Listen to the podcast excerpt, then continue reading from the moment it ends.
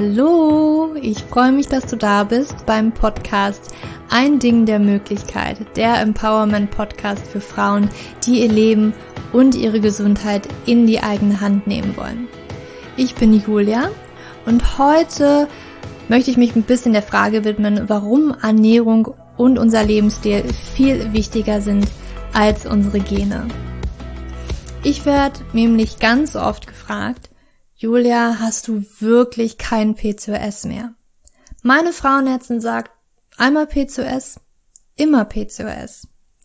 Und dann gibt es auch die Stimmen, die sagen, wenn ich komme und erzähle, was ich gemacht habe und wie ich das in den Griff bekommen habe, ja, Julia, da hast du einfach nur Glück gehabt. Da hast du einfach mal das Ass gezogen. Als wäre es ein Kartenspiel und ich habe das Ass gezogen und alle anderen mit P2S. Ja, die haben leider Pech gehabt. Und das ist etwas, wo ich mich dann so hinstelle und sage, also ich habe extrem viel dafür getan. Ich habe so viel recherchiert, ich habe so viel in meinem Leben geändert und ich habe Verantwortung für meine Gesundheit übernommen und das trägt Früchte. Und das ist nicht einfach, das ist etwas, was ich jetzt als Glück darstellen möchte und dem Zufall dalassen möchte. Und das möchte ich heute auch etwas erklären. Weil ich verrate dir etwas. Ich habe wahrscheinlich, also sehr wahrscheinlich, die genetische Vorbelastung dafür, PCOS zu entwickeln. Anders hätte das gar nicht entstehen können. Und würde ich in meinen alten Lebensstil zurückfallen, also ich würde ganz viel Zucker essen, ich würde kaum Gemüse essen, also jeden Tag irgendwie eine, eine Tafel Schokolade, das habe ich früher tatsächlich gemacht, ähm, wäre total gestresst, hätte immer Angst, würde mir Sorgen machen und würde auch meine, meine Gefühle weiterhin blockieren und nicht darüber sprechen, ja, dann bin ich mir ganz sicher, hätte ich wahrscheinlich immer noch oder schon wieder PCOS. Wenn ich all das Wissen, was ich hätte, über Bord werfen würde, dann, ja, hätte ich es wahrscheinlich wieder. Das heißt also, ja, ich habe die genetische Vorbelastung, aber ich habe etwas dafür getan, dass diese Gene, sage ich jetzt mal in Anführungsstrichen, nicht zum Vorschein kommen. Weil jeder mit PCOS hat die genetische Vorbelastung. Das passiert nicht einfach so. Aber warum gibt es denn zum Beispiel Frauen, die die genetische Vorbelastung für PCOS haben, sehr wahrscheinlich, aber nie PCOS entwickeln werden? Wie kann das sein? Und wir haben eine ganz, ganz lange Zeit immer angenommen oder beziehungsweise glauben wir das heute auch noch sehr viel, weil sich das noch nicht so richtig durchgesetzt hat und in den Köpfen der Leuten angekommen sind. Aber was wir bisher geglaubt haben, ist, dass unsere Gene alles beeinflussen und wir da überhaupt nichts machen können. Unsere Gene sind zum Beispiel, ja, sind irgendwie das Mastermind hinter allem und wir sind sozusagen die Opfer unserer Gene und wir haben einfach Pech gehabt, wenn wir uns mit, ja, wenn wir eine Krankheit haben, da hat einfach die, die Natur uns da jetzt nicht favorisiert und hat uns einfach die falschen Karten zugespielt. Nun ist es aber so, also wie viele Zellen hat denn unser Körper? Da gibt's doch Trillionen Zellen in unserem Körper.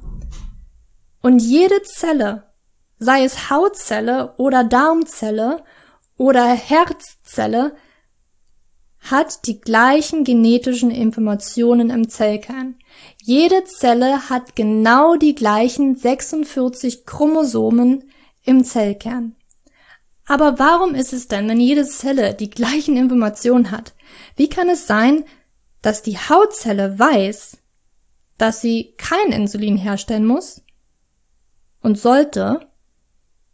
Und wie kann es sein, dass die Bauchspeicheldrüse weiß, dass sie Insulin herstellen muss. Warum also macht die Hautzelle genau das, was sie soll und die Bauchspeicheldrüse genau das, was sie soll, obwohl beide genau die exakten gleichen Informationen in ihren Zellkern haben? Gibt es da etwas von außen, dass die Zelle weiß, aha, ich bin Bauchspeicheldrüsezelle, ich stelle Insulin her. Und es ist tatsächlich auch so, würde man die Gene aus einer Zelle herausnehmen, also auch den Zellkern oder eben nur die Gene, dann könnte diese Zelle trotzdem noch weiterleben und ihre Funktionen ausführen. Und da wird vielleicht schon ein bisschen klar, dass die Gene das vielleicht gar nicht steuern. Die Zelle lebt so lange weiter, bis zum Beispiel Proteine aufgebraucht werden. Weil die nutzen sich natürlich über Dauer auch ab und die müssen die ganze Zeit wieder regeneriert und erneuert werden. Und da kommen die Gene ins Spiel, weil dann stirbt die Zelle leider langsam ab. Weil die Gene nicht mehr vorhanden sind, die die Baupläne für Proteine liefern. Also unsere Gene liefern die Baupläne für Proteine und somit auch für Enzyme und Hormone, was nichts anderes als Proteine sind. Nun ist es aber so, ja, Baupläne auf den Genen und sozusagen die Baupläne für die Teile und wie sie hergestellt werden müssen, was wir dazu brauchen, aber die Gene sagen nicht, wie diese Teile letztendlich verwendet werden. Und das ist etwas, was man ja vor einigen Jahren entdeckt hat.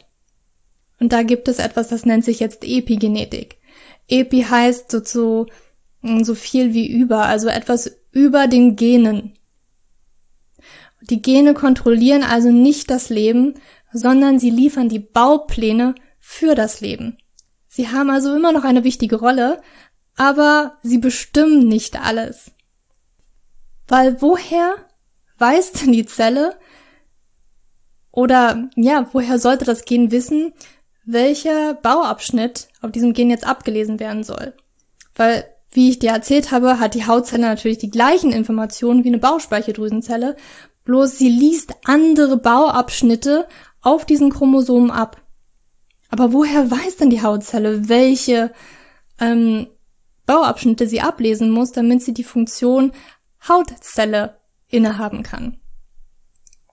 Und da muss man sagen, nichts in einer Zelle funktioniert ohne ein Signal. Die Zelle braucht immer ein Signal, um zu funktionieren. Das heißt also, dass zum Beispiel in unserer Zellmembran, also das, was die Zelle umgibt und sie von außen abtrennt, hat Rezeptoren und Proteine und Kanäle, die durch diese Membran durchgehen.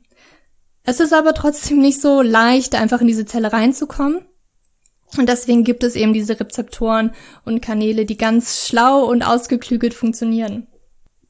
Und diese Rezeptoren und Proteine, die daran docken, die haben also von außen sozusagen, wie soll ich sagen, so ein, so ein so eine Antenne, Anfangsantenne, die aber auch durch die Membran hindurchgeht und ins Innere der Zelle reingeht. Und diese Antenne, die empfängt ein Signal, das wiederum verändert den Rezeptor, der diese Nachricht, dieser, die er empfangen hat, in das Innere weitergibt und damit eine Kette, wirklich eine Kette an Reaktionen auslöst, die zu einer bestimmten Funktion führen und meistens auch dazu, dass ein bestimmtes Gen zum Beispiel abgelesen wird.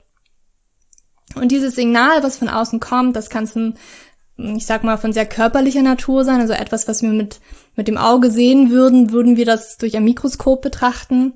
Ähm, also zum Beispiel chemische Signale, um Hormone, äh, Histamin, aber auch Glucose, das sind zum Beispiel solche Signale, die jetzt relativ greifbar sind. Und das sind auch Signale, die sich die Pharmaindustrie sehr zum Vorteil macht.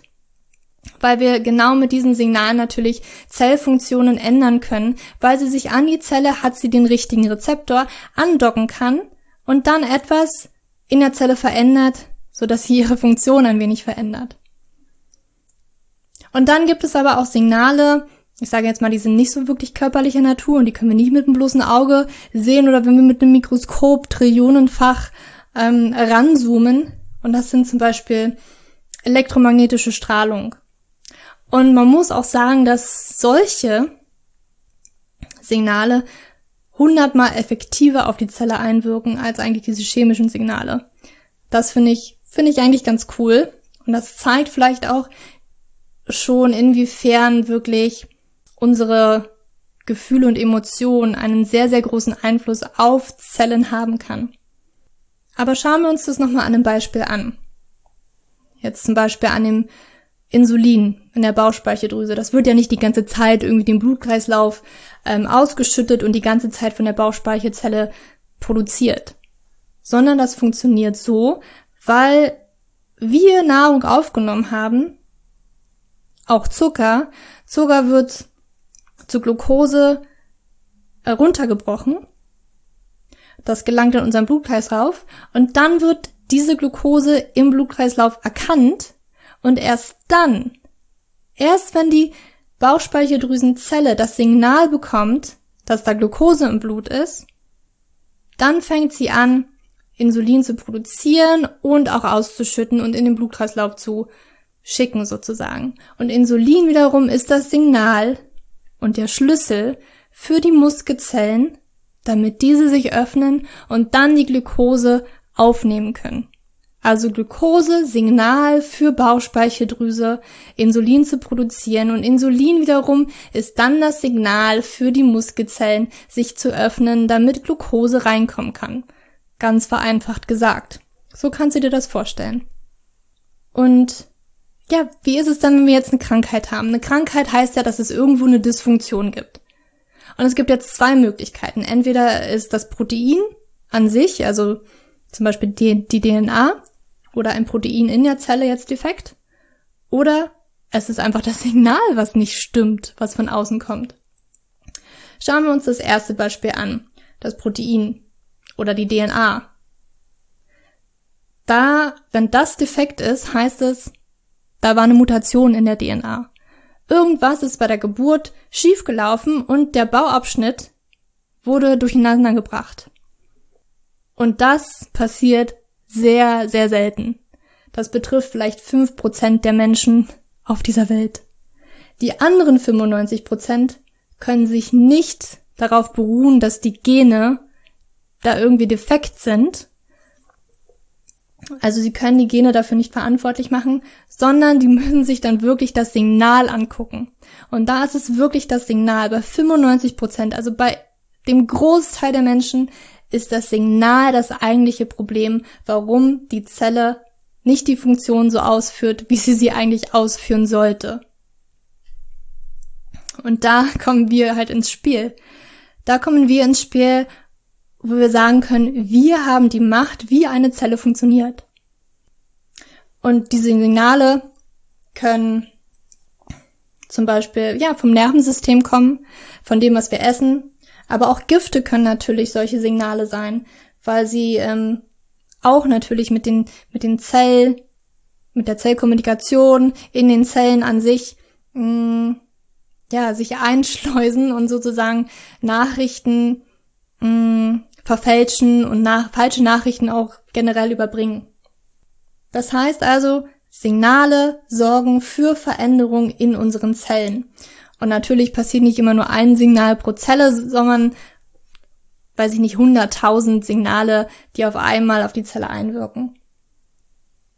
Und dann kann man auch sagen, dass es eigentlich die Zelle ist, die sich den Anforderungen der Umwelt anpasst weil die Umwelt passt sich nicht an die Zelle an, sondern es ist wirklich so, dass die Zelle sich an die Umwelt anpasst, indem sie auf die Signale reagiert, die sie bekommt. Das finde ich schon echt cool. Und jetzt musst du dir auch vorstellen, wenn du die Chromosomen anschaust, dass eigentlich nur 50 Prozent der Chromosome DNA ist. 50 Prozent unserer Chromosome sind eigentlich die wirklichen Bauabschnitte. Die anderen 50 Prozent sind Proteine. Und nun hat man irgendwie eine ganze Zeit lang immer diese Proteine sozusagen weggeschmissen und sich wirklich nur die DNA angeguckt, weil sind halt Proteine, die da noch mit drin sind. Die können ja nicht irgendwie eine Funktion haben, aber sie haben eine Funktion und sogar eine ganz, ganz wichtige. Ich fand das Beispiel von Bruce Lipton in seinem Buch Intelligente Zellen ganz cool. Das möchte ich hier gerne auch verwenden. Du kannst dir vorstellen, du hast deinen Arm Dein Arm ist die DNA. Das sind also 50 Prozent deines Chromosoms, sage ich jetzt mal so. Und stell dir vor, du hast einen langärmeligen Pullover an. Und dieser Ärmel bedeckt jetzt deinen gesamten Arm. Das sind die Proteine. Also der Pulloverärmel sind die Proteine, dein Arm an sich ist die DNA. Aber wie verdammt nochmal kommt man denn jetzt an den Arm ran, also an die DNA ran? Weil da liegen ja die Bauabschnitte. Ist ja blöd, wenn die die ganze Zeit zugedeckt sind von diesen Proteinen. Und ja, wie kommt man daran? Indem man natürlich den Ärmel hochkrempelt. Aber wie passiert das? Das passiert wiederum durch ein Signal. Das heißt also, es kommt ein Signal von außen, dass eine ganze, also eine Zelle, das produziert in der Zelle ganz eine Kette an Reaktionen, die auch dann in den Zellkern reingeht und ähm, versucht jetzt etwas Bestimmtes herzustellen, ähm, ein Protein oder ein Hormon und wir brauchen einen bestimmten Bauabschnitt auf der DNA. Und nun sendet die Zelle ein Signal, das sich an ein Protein andockt, was praktisch, ähm, ich sage mal, diesen Bauabschnitt jetzt bedecken würde, sich andockt und das wiederum sorgt dafür, dass sich dieses Protein in seiner Struktur verändert und somit bewegt und dann den Ärmel hochziehen kann. Das Protein sozusagen wegschieben kann, sich wegbewegen kann und die DNA sichtbar wird und somit auch zugänglich, damit diese abgelesen werden kann. Und das ist dann ein, ein Prozess, vielleicht kennst du den noch aus dem Biounterricht mit mRNA und tRNA, wie dieser Bauabschnitt abgelesen wird und ähm, daraus Proteine entstehen. Das nennt man Proteinsynthese. Aber darum soll es jetzt gar nicht gehen, sondern das soll dir einfach nur verdeutlichen, dass unsere Gene eigentlich sehr passiv sind und diese Proteine drumherum, also dieser Ärmel, der sich um diese Proteine, ähm, um die DNA, entschuldige, herumlegt, der eigentliche aktive Teil ist, der auf die Signale von außen reagiert und DNA-Abschnitte freilegt, die die Bauabschnitte für ein bestimmtes Protein oder Hormon haben. Nun ist es auch so, dass wir immer wieder solche Signale senden können, die tatsächlich ähm, Bauabschnitte für eine sehr, sehr lange Zeit immer die ganze Zeit blockieren oder vielleicht bestimmte Bauabschnitte die ganze Zeit freilegen. Also da gibt es noch verschiedene andere Mechanismen, aber es sind wiederum immer die Signale, die von außen reinkommen, die wir senden und die unsere Umwelt sendet. Also sei dir bewusst, dass du die Signale an deinen Körper sendest durch zum Beispiel Ernährung, durch Bewegung, durch Schlaf, durch Giftstoffe, also tatsächlich auch Kosmetika, die du aufträgst, das Shampoo, das du verwendest, die Pestizide, die du isst, auf Obst ähm, und Gemüse, aber wahrscheinlich auch das größte Signal überhaupt, Stress. Damit sendest du die Signale an deine Zellen, die dann eine bestimmte Funktion ausführen, wie du das vielleicht gar nicht haben möchtest oder wie du das haben möchtest, dass du die Signale sendest die ganze Zeit und natürlich auch die Umwelt beziehungsweise wie du die Umwelt wahrnimmst. Und da möchte ich nochmal genauer auf Stress eingehen, weil das wirklich das größte Signal ist, was so viel unterschätzt wird und wie wir, da machen wir uns kaum Gedanken drüber. Weil manchmal fühlen wir uns gestresst und manchmal nicht. Aber es ist wirklich wahr, dass wir viel, viel mehr, viel, viel mehr Stressoren in unserem Leben haben, als wir uns eigentlich bewusst sind. Und unsere Zellen, die reagieren ganz, ganz stark auf Angst und Gefahr, weil das ist Stress. Das ist sozusagen, unser Körper nimmt irgendeine Gefahr wahr und reagiert mit einer Stressreaktion. Und das passiert durch das große Mastersystem, sage ich jetzt mal so, und das ist die HPA-Achse. Das heißt also, es gibt im Gehirn den Hypothalamus, der ein Hormon an die Hypophyse sendet, die wiederum ein Hormon an die Nebennieren sendet und die Nebennieren sind die eigentlichen Stressdrüsen, die zum Beispiel Cortisol oder Adrenalin freisetzen. Und die Hypo, der Hypothalamus, das ist wirklich das Mastersystem, was auf einen Einfluss auf alle 50 Trillionen Zellen in unserem Körper hat. Also sobald dieser Hypothalamus das Signal bekommt, Stress hier von außen, irgendwas stimmt nicht, dann hat das einen Einfluss auf die gesamten 50 Trillionen Zellen in unserem Körper. Und das passiert ganz stark auch durch unser Nervensystem. Unser Nervensystem ist ähm, in verschiedene Komponenten aufgebaut. Und da gibt es zum Beispiel den Parasympathikus und den Sympathikus. Ähm, ich hatte das auf jeden Fall auch im Bio, vielleicht erinnerst du dich noch dran. Der Parasympathikus ist ein bisschen dieses Rest and Digest Modus. Wir sind ganz entspannt. Unser Körper kann verdauen und sich regenerieren und wachsen und erneuern. Und dann gibt es den Sympathikus. Und das ist so dieser Stressmodus, im Englischen auch Fight and Flight Modus genannt. Und da passiert nicht mehr so viel erneuern und entspannen, sondern da passiert, oh mein Gott, überleben, überleben, überleben und kämpfen. Und ganz, ganz früher, wo wir noch nicht in einer großen Stadt gewohnt haben oder die ganze Zeit mit Handys und Fernseher in Verbindung kommen, da war vielleicht der einzige Stressor der Säbelzahntiger, vor dem wir weglaufen müssen. Und in dieser Situation ist es so, dass das ganze Blut von dem Verdauungssystem, wo es eigentlich die ganze Zeit so ist, damit wir immer schön verdauen können, auf einmal in Arme und Beine gesendet wird, weil jetzt müssen wir entweder kämpfen oder wegrennen.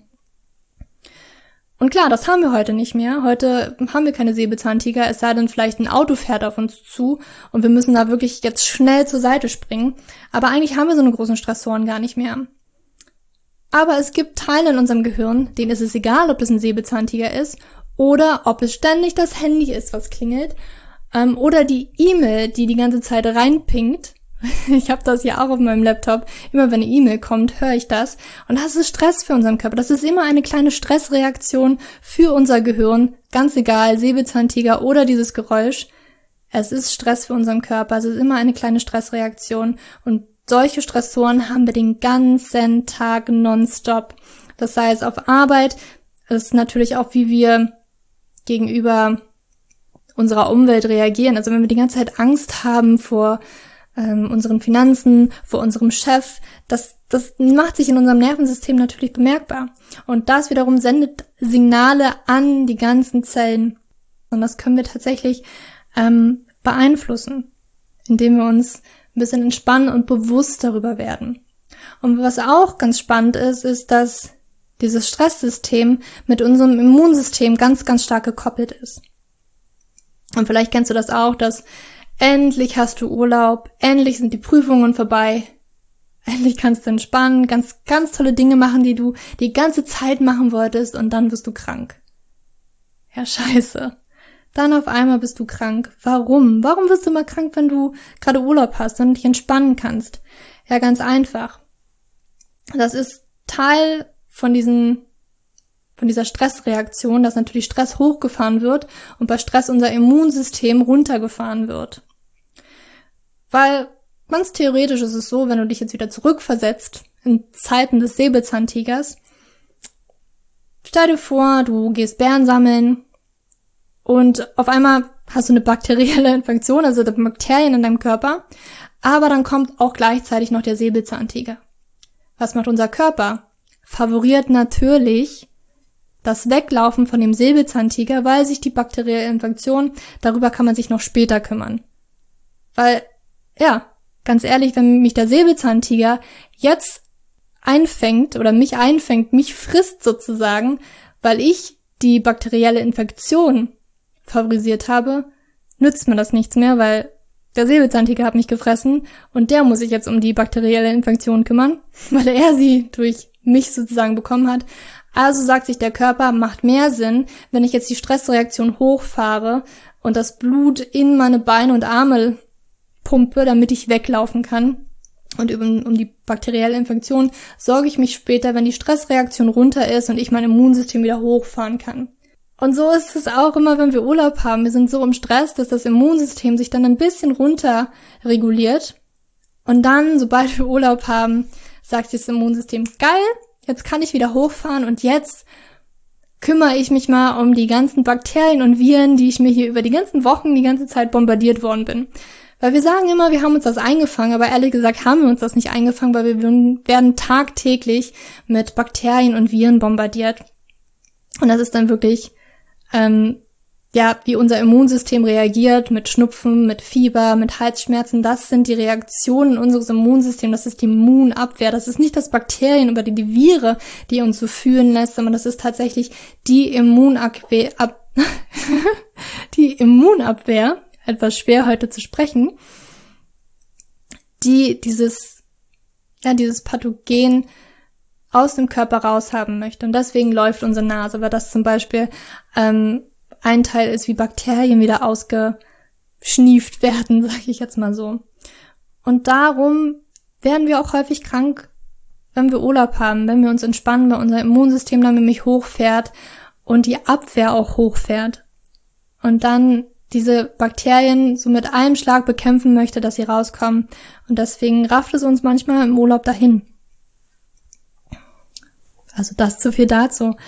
Ähm, und das soll dir einfach zeigen, dass wir, wenn wir bewusster leben, dass wir dann erkennen können, dass wir die eigentlichen Master unseres Lebens sind. Und dass es nicht unsere Gene sind, die unser Leben und unsere Krankheiten bestimmen, sondern dass es tatsächlich wir sind, die die Signale senden und damit auch die Signale senden, welche Gene jetzt abgelesen werden, ob sie an- oder ausgeschalten werden mm, und welche Funktion unsere Zellen übernehmen. Und es ist auch so, es kann tatsächlich so sein, wenn du die ganze Zeit immer in diesem Modus fährst und die falschen Signale sendest durch die falsche Ernährung. Du isst zu viel Zucker, du isst kaum Gemüse, du bewegst dich nicht, du schläfst nur vier Stunden am Tag. Ähm, ja, isst dann noch die ganze Zeit irgendwelche Giftstoffe oder schmierst du dir auf die Haut. Ähm, du bist die ganze Zeit gestresst, du bist ständig irgendwie in so einem Angstmodus, machst dir ständig Sorgen. Dann, ja, sendet das die Signale und auf Dauer kann natürlich das auch sein, dass je immer mehr Systeme involviert sind und immer mehr Systeme lahmgelegt werden. Und dann musst du dir auch bewusst sein, dass es dann natürlich etwas dauern kann, da rauszukommen. Jedes gute Signal, was du dann sendest, weil du weniger Zucker zum Beispiel isst, ist ein gutes Signal an den Körper, endlich ein bisschen da rauszukommen aus diesem, aus diesem Kreislauf. Und es kann manchmal ein bisschen schwieriger sein. Es kann manchmal ein bisschen schwieriger sein, da rauszukommen, weil wir jahrelang in einem bestimmten Modus gelebt haben, wo wir immer die falschen Signale gesendet haben. Und manchmal ist es auch schwierig, da allein rauszukommen, aber such dir einen richtig guten Arzt, der sich richtig gut mit dem ganzen Körper auskennt und irgendwie auch die Dots verbindet, die Punkte verbindet und nicht sich nur ein nur einen Teil des Körpers anschaut, wie zum Beispiel Hormone, sondern das passiert immer in einem System. Es ist immer ein System. Oder such dir einen guten Heilpraktiker. Ja, und komm da von einer ganz ganzheitlichen Richtung, weil es, es sind die Signale, die du sendest. Es sind die Signale, die du sendest und du hast so viel mehr Power, diese Signale wieder in das Gute zu ändern, sage ich mal so. Und natürlich, ja, es dauert eine Weile. Es passiert nicht, heute habe ich mal nur positive Signale gesendet. Und der Körper ist jetzt, kannst du nicht erwarten, dass der Körper dann von 0 auf 100 wieder sich umdreht sozusagen. Sondern es braucht eine Zeit und du musst auf Dauer die guten Signale senden, auf Dauer immer mehr gute Signale senden. Das kannst du nicht von 0 auf 100 schaffen. Das ist, das ist auch okay. Mach es langsam. Dein Körper vergibt dir dann sehr, sehr schnell.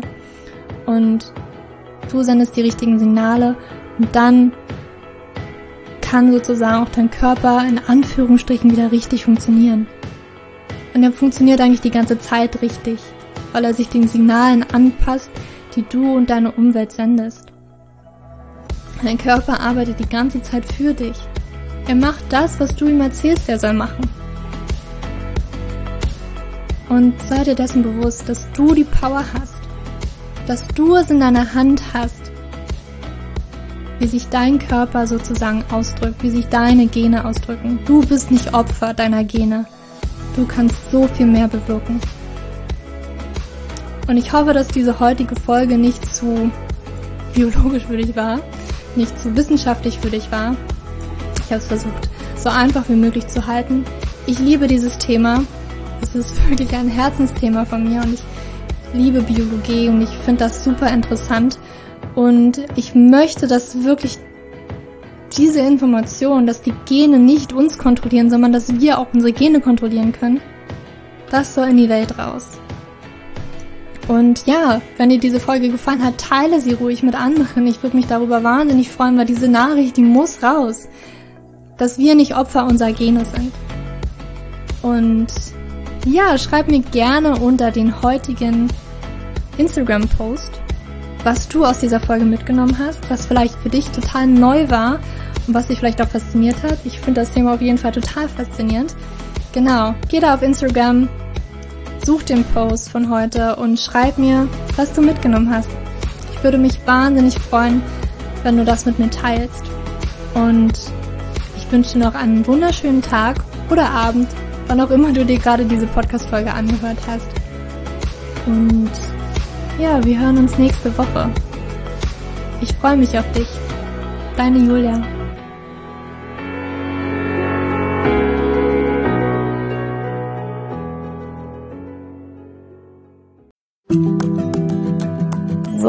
Bevor du jetzt hier den Podcast ausschaltest, habe ich noch eine kleine Überraschung für dich. Und zwar hast du vielleicht, wenn du hier reingehört hast, ja Probleme mit deinem Zyklus. Dein Zyklus ist vielleicht sehr unregelmäßig, du hast sehr lange Zyklen, vielleicht hast du auch gar keine Zyklen, vielleicht hast du irgendwie einen Zyklus, aber gar keinen Eisprung da drin, vielleicht hast du mit deiner Menstruation Probleme, vielleicht ist sie sehr stark, vielleicht sehr schwach und hinter diesen Zyklusproblemen liegen meist hormonelle Probleme, also eine hormonelle Dysbalance.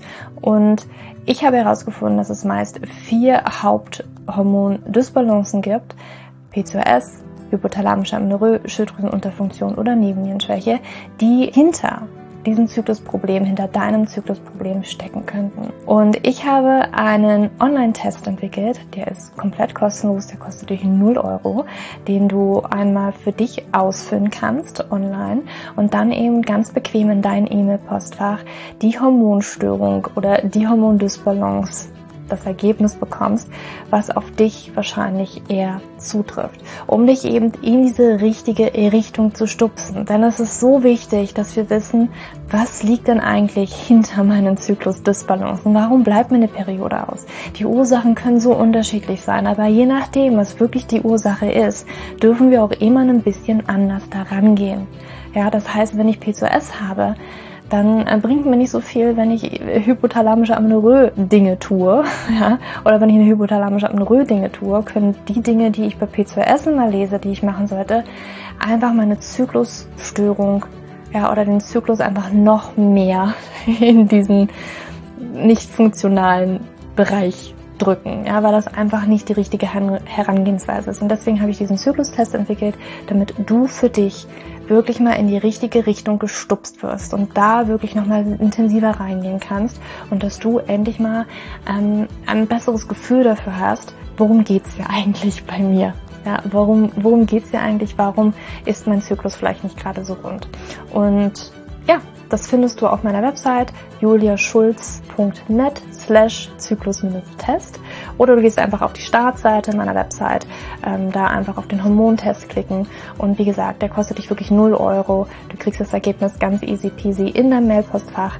Und das ist einfach ein gratis Angebot von mir für dich, damit du einfach ein bisschen besser in die richtige Richtung gelenkt werden kannst, weil ich weiß ganz persönlich, wie es ist, wenn man alles Mögliche versucht, aber eben nicht die richtigen Dinge und man einfach nirgendwo ankommt und landet und der Zyklus einfach nicht besser wird, sondern irgendwie gefühlt immer nur schlimmer.